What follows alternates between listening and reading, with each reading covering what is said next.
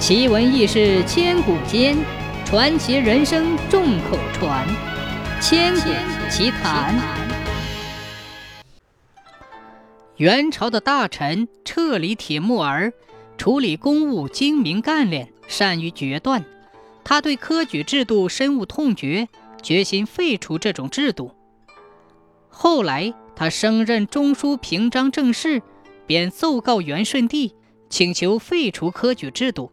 得到了丞相伯颜的支持，但反对的人也很多。徐有仁就是其中的一个。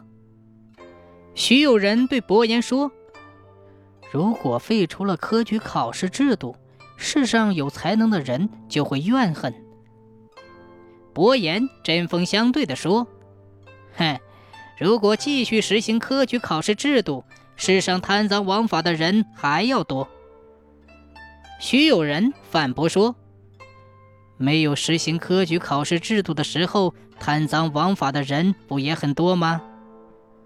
伯颜讽刺他说：“我看中举的人中有用之才太少了，只有你参政一个人可以任用。”徐有仁不服气，举出许多当时中举的高官来反驳伯颜。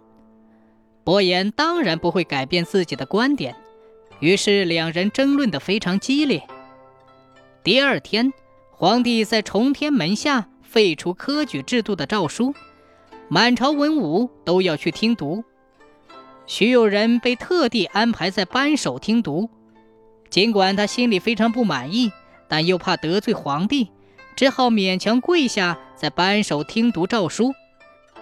听完诏书之后，百官纷纷回府。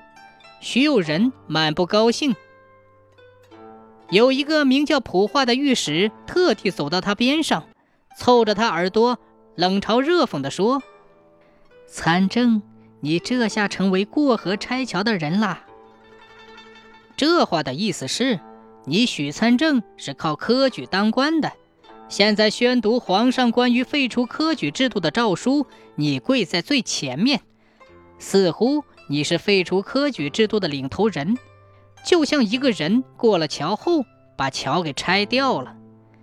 徐有人听了之后又羞又恨，加快步伐离开。之后他借口有病，再也不上朝了。